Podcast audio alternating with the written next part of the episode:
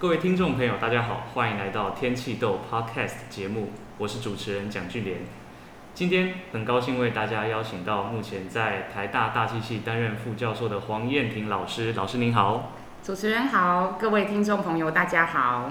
那黄彦廷老师他在大学的时候经历比较特别，他是台大物理系毕业的。那老师在毕业之后呢，在美国华盛顿大学大气科学系取得博士学位，之后曾在 NCAR 分美国加州圣地亚哥分校的 Scripps 海洋科学研究所进行研究工作。后来回到台湾之后，担任台大大气系的教授，那专长是气候动力跟气候变迁。那老师的经历，我们最好奇的部分就是。您在大学阶段读的是物理系，嗯、那后来呢，选择转到大气科学这个领域来，这个中间是有什么故事呢？为什么会有这个抉择？是，这其实是一个很长时间的摸索的过程。那这个摸索其实或许是从高中就开始了，就是我一直很相信人要找志向，那不是每个人都有这样子的相信，有些人会觉得。工作就是一份工作，那朝九晚五温饱，然后可以再去做其他的事情。但是我好像还蛮相信人有志业的，所以我一直希望可以找一个自己喜欢的工作。是。那在这样子的想法之下，我觉得对年轻人来说蛮彷徨的，因为会觉得，所以这我擅长吗？这这我喜欢吗？是。那嗯，会选择物理，或是我我大学其实一开始是考上化学系，嗯，但是我。嗯，大概知道自己是对科学可能是一个兴趣跟专长的交集，因为大家不知道现在高中还有做性向测验，还是会稍微提一下。就，就我那时候其实是校刊社的社长，然后我是文青，嗯、然后觉得想要编辑杂志啊，做一些就是大众传播、哦、或是写小说等等相关的的事情。可是性向测验以及课业明显的发现，我不是一个文组的料，就就是语文很高，对对对对。对对对对，这个这个悬殊度有点夸张，然后我就开始，对对对对，是个九十几个位数的状况，所以我就开始觉得，嗯，好啦，其实我确实也是蛮喜欢物理跟化学这种解释自解释自然怎么运作的过程。那呃，因为分数考上了化学系，那其实更喜欢物理一点，因为我喜欢理解的过程。化学有物理化学是那种电子原子，那是我喜欢的部分。可是有机啊、背诵啊等等有点不在行，了解，就转了物理系。那物理系跟我高中喜欢的物理其实是蛮类似的，跟想象中差不多。但是我开始发现，好像是物理没有变，但是我变了，就是。高中的时候，每一个章节教你力学啊、电磁学啊，一直学新的东西。我觉得那个过程是快乐的，就是是，诶，怎么解释这个自然怎么运作？可是当力学要学一个学期，它就是好，你了解了这两个星体的交互作用以后，让我们来算三个星体吧.让我们来算五个星体吧，就它就是变成一个 很庞大的的数学概念，然后。就我就开始迷失，我就想说，那学学这要干嘛呢？就是我喜欢那个学新东西，然后解解释了自然运作的那个灯泡，就我喜欢那个科学家探索的过程。可是或许是因为物理系的训练，他很希望可以有很扎实的数学物理的基础，所以相较于大气系，就我觉得大气系比较是我们一起来解决一个很困难的问题，然后因为这很难算，所以我们需要模拟。然后，因为模式不一定是对的，所以我们需要观测，就是很有科学问题的感觉。可是物理系当时给我的感觉比较像是我们一起来练功吧。然后，对，那那那个过程之中让我有点迷失。但是我也没有讨厌物理，我只是不知道要怎么把这个当饭吃。嗯，所以我就开始寻找一些还是可以有我喜欢的物理。但是好像没有追求那么纯粹的东西的领域，所以我就开始在大学就修大气动力学、物理海洋学，或是嗯生态学。然后同时我其实也还是有一点点校刊梦，还是有一点点 呃想说可不可以做科普杂志啊等等的，所以我也还是有修一些就是。呃，比较是呃大众传播类的课，或是嗯小说赏析呀等等，就是我其实，在大学的时候，还是很努力的继续在找要做什么。嗯。那当时觉得嗯，物理跟海洋的这个流体力学，好像是一个，嗯，我觉得还有东西可以探索，然后也跟自己的专长有点结合的的地方。所以我其实一直都没有觉得我有转行，就是我其实是慢慢的摸索，然后找适合自己的路。但是这个弯其实没有想象中的大，特别是在今年。真锅得了诺贝尔物理奖以后，我觉得科学本一家了。我就我就觉得我终于可以跟我大学同学说，你看我真的没有转行，我我比你们都还要更常继续用大学学的东西。那老师在物理系学到那些基础课程的内容啊，跟大气系用到的这些物理有哪些部分是？譬如说会用到类似工具的，因为我们印象中物理系的东西有很多可能会跨很宏观或是很微观尺度的领域。是。是。那大气我们比较熟悉的可能就是我们看得到的，就是气候的动力啊，天气的动力。物理系有没有类似的这类似会用到这些工具的课程？共通的部分大概是数学工具，那特别是比较古典的部分，所以像是电磁学的 Poisson equation 那个。就是我自己最近研究在解 energy flux potential 的时候，还有用到，就说哦天哪，这玩意儿还有用到。对对对，但当时在学的时候是不会想说哦什么会不会用到，但是我觉得很抽象的概念来说，物理系让我学到的事情是面对一个有点复杂的问题的时候，呃，可以慢慢的，就算我只懂三分，也没有太焦虑。我觉得这是。嗯，很抽象的来说，那个大学训练给我的最大的收获，就是遇面对一个复杂问题的时候，有时候人的理解不是零与一百，我可以接受我理解百分之三十，再继续前进。如果遇到一个很困难的问题，就觉得哦这个太难是零，那他就永远没有办法前进。所以有些或许共通的部分还蛮抽象的，嗯大部分的东西没有用。就当就是物理系学的东西非常非常多，不同、嗯、不同。那到量子力学呀，相对就是更是近代物理的部分的话，我想有一个收获就是，嗯，找到自己喜欢的东西很重要，遇到不喜欢的东西很痛苦。呃，厘清这些事情。是是是是。所以老师那时候在大学阶段，在大气系有上过哪些系上的课？我其实那时候还蛮知道自己就是想要探索。就是我想要知道我以后要做什么事，所以我并没有，就有些同学可能更明确的知道，他可能就会呃辅系或是双修大气系等等，但我其实没有那么确定这件事。就算是我申请学校的时候，我其实也是大气跟海洋都有申请，所以我其实就是大三修了大气动力，然后好像在我已经确定要申请出国的时候，大四我有再修一个当年。读 IPCC report 的某种跟气候变迁有有关的课，其实就这两门而已。哦、然后就是我，就然后就选择我大气几乎都是就是到研究所才念的。哦、OK，对，对。所以那研究所阶段就是在读 PhD 的时候要决定自己的研究方向，中间是不是还要再花一段时间？啊，是。对，是。那是一个可可怕的过程。但但应该是。应感觉应该博士班三年级就应该就要开始投入到自己的那个主题里面。是，嗯，就是在美国，其实蛮多研究所是不一定要有大气背景的人也可以念，就是他们的课程设计其实是让数学、物理、化学，就是有这些基础训练背景的人，也可以再有重新学一次大气的机会。那我那时候申请学校的时候，其实因为我只修大气动力嘛，所以蛮多事情是请问那个吴俊杰老师，因为他就是我当年认识的唯一一个 大气系 大气系的老师代表大大气动力，对对对对对。然后那时候他就介绍我一些 program，那华盛顿大学就是其中好像还蛮欢迎不一定是大气背景的人，那他的课程设计也是第一年等于是其实没有期待同学要做研究。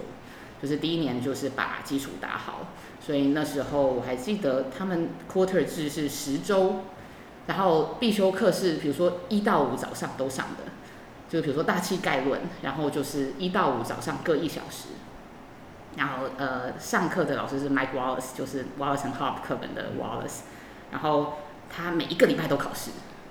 然后找，比如说多辛苦啊，对对对，太可怕了。所以一整年就是像是呃大家学的大气动力学，就那时候是学呃地球流体力学，就 physical fluid dynamics，那也是个两个学期，所以就是二十周，然后也是就是那边的课，要么就是一到五都是一小时，或是一三五，或是二四，就是非常密集，然后。每一个礼拜都一定有作业，然后可能隔周或是每周都有考试，所以那，一年的时间也跟同学建立很好的感情，大家有革命情感，对，就是一起有交不完的作业，然后在系馆写到半夜，然后呃每一个礼拜我都有一起的考试等等的，所以那一年生的生活吧，对对对对对，几乎没有时间做研究，嗯、那所以研究是二年级才开始的，所以一年级有点是大家。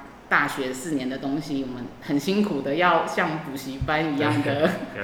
我一直到现在都觉得我是学太仓促，还还在不动的感觉，我觉得大气系的学生这样一步一步学更更扎实一点。所以在博士二年级的时候，会开始要。譬如说，会要求你们要跟指导教授要开始聊一下，是要开始找。其实刚去的时候就有所谓的呃指导老师，只是那时候大家都有不成文的共识，就是呃一年级的学生课业很重，所以研究就是加减做。那后来那个指导老师是已经。一就是每个学生对每个老师已经指定好了，嗯，每一个学生有点不太一样，就是有的学生是在申请学校的时候就很明确的有研究兴趣，哦，然后嗯，所以有一些老师他会那年有经费可以收学生的话，他就指定收这个学生，那这个指导的师生关系其实是入学以前就确认的。哦，那我是因为是白纸，嗯，那所以呃学校也有一些名额是给。还没有确认指导学生的状况，所以他会嗯暂时 assign 一个就是有点像导师，嗯、但是当时系上就跟我说，也没有说一定要跟这位老师。嗯、那当时系上 assign 我的老师其实做比较天气学相关的，是 Cliff Mass，就是就是做西雅图当地的天气非常有名的老师，跟 Greg Hacken，那就共同指导。那我好像冥冥之中有一点点知道物理系的长处。或许在气候上有用，现我现在回头看会觉得啊，其实都可以有用啊。但是当时会有点觉得，哎，天气会不会比较需要一些我不知道的数值背景？那么呃，我就是觉得还蛮在行的大气动力等等的跟物理有关的方程式，会不会在气候比较可以发挥？所以我就有找，嗯，那时候才刚到系上，跟我同一年，就是我刚去的时候，他也才第一个月去华大的的老师叫 Dargan Frierson。那就有跟他系上推荐我跟他聊，因为我我就觉得好像没有那么想做天气预报，嗯，那所以跟他聊一下以后就觉得哎、欸、很有趣，所以我等于是第一年很去的两个礼拜就换了指导老师，然后就真正开始做研究，是修完一年的课以后呢，华大有一个活动是叫做 End of First Year Report。等于是逼迫学生在第一年的暑假就要有压力的有研究成果，在九月的时候报告，所以就要要上台讲一个东西出来，这样。所以他先跟你说，第一年不用做研究，都在上课，然后你就啊很认真的上课，上到六月以后，他再跟你说，呃不过呢，话说回来，请你在三个月以后呢，跟全系的老师报告你这一年做了什么。这，这太不讲武德了吧？这。一开始要讲啊，对对对，所以就暑期研究把它做出来。对对，等于有点像现在的暑期研究计划的概念，对对。所以最开始做研究是第一年到第二年的第一年生第二年的夏天的那三个月的时间。但那也是我第一次真的都在做研究，因为大学做专题总是。做 part time 就是好玩，嗯、对，对对，所以嗯，那时候有一个立即的压力要做完事情，然后等于是第一次全职的不用上课，然后只要做研究。老师那时候一开始选的方向跟你后来一直做下去的方向是一样的吗？诶，其实有一支我现在都还在做，所以我也有拓展一些不同的领域，但但是现在有蛮多问题，其实也都还是。当时开始的，那我的第一个 project 是能量传输，其实现在也在做。对那那时候是我的老师就给我一篇文章说，哎，那篇文章是 Held and Soden，我不知道对非专业的人会不会太？好像应该是我们的领域引用了上千次的文章，然后它等当年的时空背景是，嗯，第一次有那个跟高尔一起，IPCC 跟高尔一起得诺贝尔和平奖的时候，有一个 project，就是第一次大家可以没有障碍的平行比较所有的气候模式的诊断结果。哦，对，那时候大概是二零零七年的事情。嗯、那在这之前，你要分析气候中心的嗯结果呢，你有点要交朋友。你要认识里面的人，或是在里面工作，才可以有他的 data 资料。对，对，所以第一次全世界的科学家可以没有障碍的分析二十几个模式的结果，差不多就发生在我刚念书的时候。那嗯，那时候 Brian Soden 就写了一篇很有名的文章，在讲全球暖化的时候，湿的地方会变更湿，干的地方会变更干，那就是用这些模式综合起来的结果，然后也提出了理论。那他这篇文章的最后一个图上面画了一个他们看不懂的结果，他们就说：“哎，有考虑海洋动力跟没有考虑海洋动力的模式，他们呃模拟出来的大气的能量传输的结果很不一样。”然后我们不知道为什么。那文章就写到这儿。所以我的老师他是 Isaac Help，就是这个文章的学生。他就想说，哎，那我们可以接下来开始做，所以那是我的研究的起点，来填这个坑。对对对，就是他们不知道为什么的，就后来你知道为什么吗？为什么？因为他们算错了。所以那篇撤回来了。我的第一篇，但这篇研究它还是很有价值的研究。然后这一张图在那个文章里面并不重要，它对我个人的研究生涯很重要。可是，因为它是我的起点，啊、对对对对，这个事情困扰了我不止那一个暑假，它让我困扰了我两年吧。对，所以我的研究题目是，请问这两条线为什么这么不一样？嗯，然后我第一件事情当然就是要画出那两条线啊，就是别人用了这样子的资料画出了这两条线，所以我的第一个工作就是。要先画出这两条线，再解释他们为什么不一样。我画了一整个夏天都没有办法画出来。好，至少不是你的问题。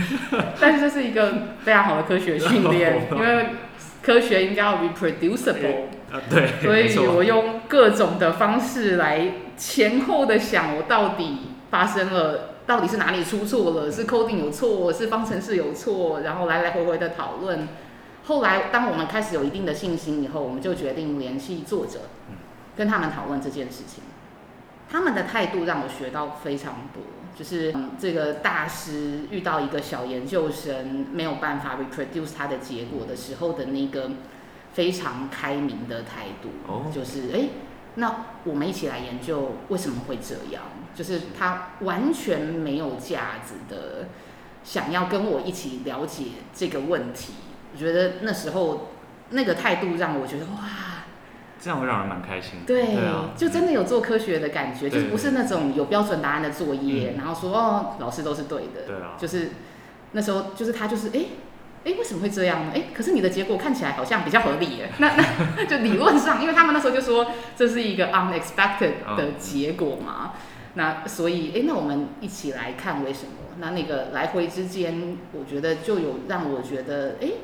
透过科学的目标，好像不同语言、不同地方的人一起解决一件事情的的那种感觉，所以它是一个很挫折但也很有成就感的开始。还好后来有破案，对。后来我的第一篇文章就是更正启事。对，那老师后来在博士毕业之后啊，曾经在很多不同地方。有做过研究工作，那老师待的这些地方当中，老师觉得这些学术环境上有没有什么差异？您最喜欢的是在什么地方、什么样的环境之下做研究？嗯，好问题。我其实因为可能是身为我的老师的第一个学生，所以他还蛮栽培我的，所以我其实，在博士班时候就有机会可以访问各个不同的地方。然后再加上那个时候的研究题目就是分析各个不同模式的结果嘛，所以说对于气候中心来说，他们也会蛮有兴趣知道他们模拟的结果跟其他模式有什么不一样。所以就是身为使用者，我们很很嗯感恩他们愿意分，就是给我们资料。那我后来发现，身为研发模式的人，他们也非常希望别人可以研究他们的资料，然后看看这中间可以学到什么事情。所以在这样子的背景下，我其实博士班时候就有机会可以访问一些研究中心。那后来在毕业以后会去 NCAR 访问，其实也跟我博士班时候有去那边演讲，然后有有认识一些人，然后有想到一些博士后还可以继续做的事情，是是有点关联。所以透过这样子的 project，就是有稍微感受一下这个气候中心想要研发模式的时候的一些。方法跟动机吧，是。所以如果要说气候中心跟学校有何不同，虽然我觉得这个其实都是灰阶的，就是没有说气候中心就一定这样，学校就一定这样，就它是有一点点通常来说，所以通常来说气候中心还是更有共同的研究目标，是他们是一个团队。所以他们可能以 NCAR 来说，或是美国的 GFDO，就是他们会有数值的团队、做对流的团队、嗯，海冰的团队、海洋的团队。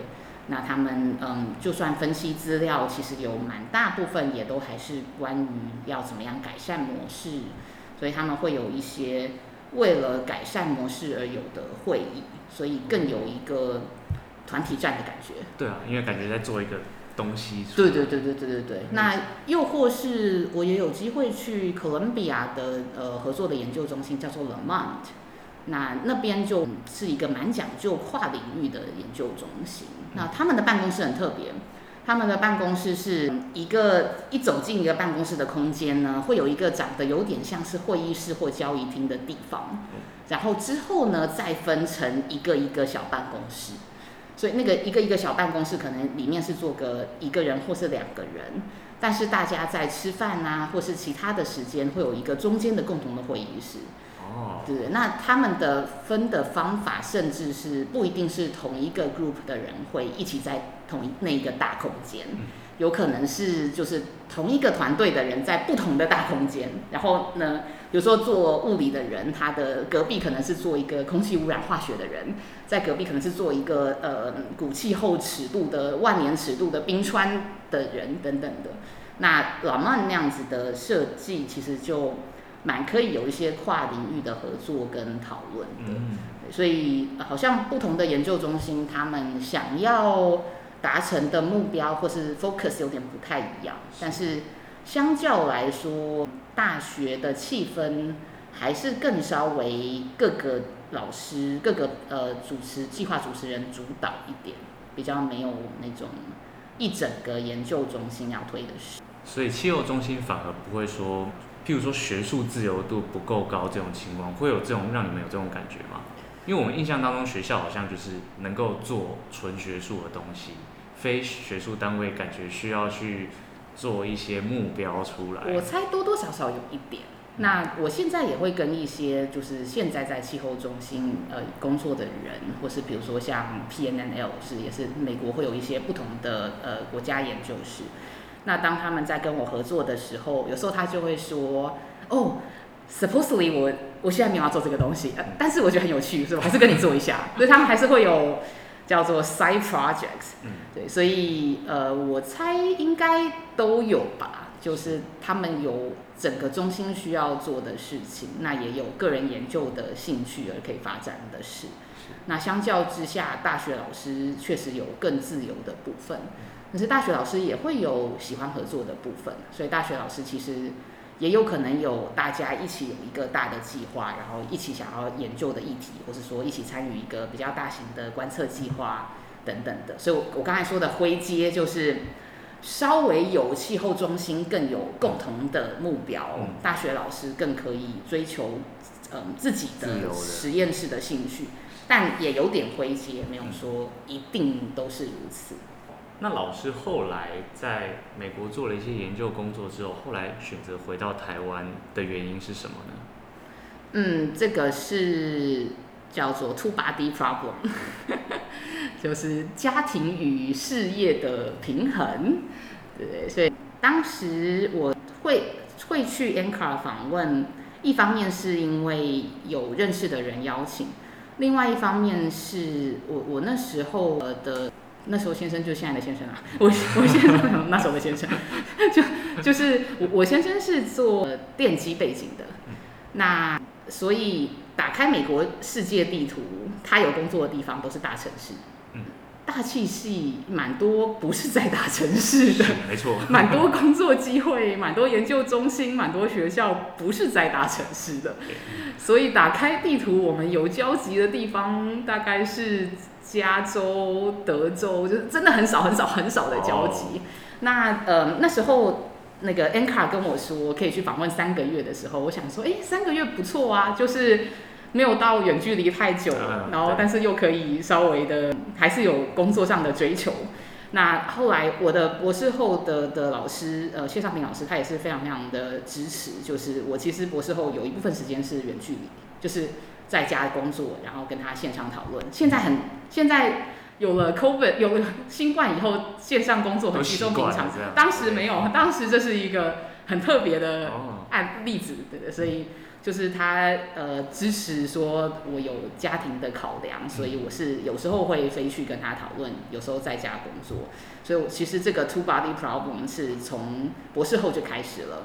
那嗯，台湾的教职机会，哎，好像其实是我毕业前的时候，就是博士毕业前的时候，其实就有看到这个机会。那当时争取的时候，其实也还没有到完全决定。只是觉得有机会就试试看。那那时候，我觉得做决定的过程也是错综复杂，也不见得完全理性。但是两个理工背景的人还是很努力的想要做理性的决定。所以我们打开地图，画出我可能有工作机会的城市，圈来圈去，他也圈一圈。哦，那交集真的少到非常可怜。然后再来是 嗯列表说，哎，那如果在台湾跟在美国，我们的好处啊、坏处啊、生活品质啊、事业追求啊等等等等，好好理性的解决解解决方式。我就说过程想要非常理性，但最后的决定也不见得完 完全理性。啊，你没有尝试过。对对对对对对。所以后来我觉得这可能是一个两个人都可能可以有事业追求，又不见得。其实我们现在有一点点，还是有一点点 two body problem。就我家住新竹，因为大家也知道，嗯，如果是电机背景，是没错。对 对对对对，所以但是新竹台北这个距离，比起美国我们所圈出来的选项，就是就算在加州，嗯，需要通勤的时间其实是大于新竹台北，就是我们可以拥有的交集。所以有点像是我把他拉回台湾吧，就是想说这是让我可以。有有事业发展，然后两个人又都都可以有 OK 的工作的可能性。所以老师就回台湾研究气候了。那现在如果回头看这个决定，觉得跟当初想的是一样的吗？嗯，现在回头看，就真的会觉得当初很多事情都想太多，然后。可以想象，那个面对重要决定，不管是选领域啊，还是选择要在美国、在台湾发展，嗯，就是总是会想要通盘考量，然后做最好的决定嘛。但是其实现在回头想起来，会觉得当初觉得，就我刚才说，当初觉得很理性的决定，到后来真正决定也都是一种直觉跟冲动。那。觉得自己好像会喜欢气候呢，喜自己喜欢的物理，可能在这里其实也是一种直觉。那觉得回台湾是通盘考量，但是其实最关键的点还是回台湾可以跟家人在一起，不只是两个人可以在一起，可以跟爸妈在一起。这就是到头来就不见得是一个理性的决定。在在台湾做研究，真的是跟。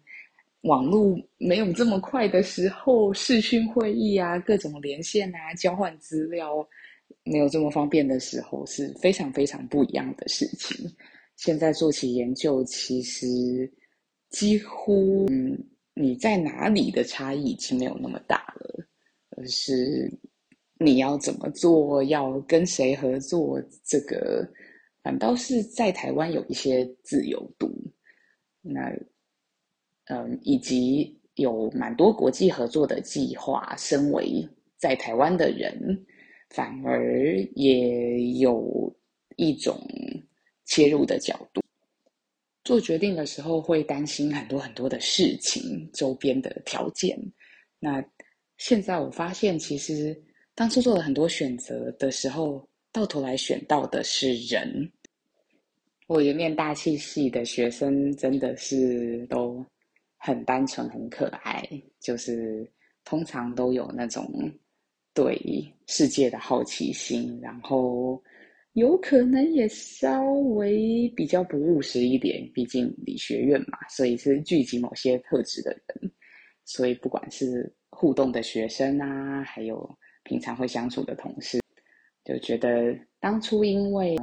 直觉的兴趣来到了这里，或是直直觉的冲动回了台湾，但是现在会发现那个直觉后来连接的是一群人，那这是现在的我觉得很很珍贵的事情。OK，非常感谢老师今天接受我们的采访。那老师跟我们分享很多在国外求学经验哦，还有老师的背景，嗯，也是。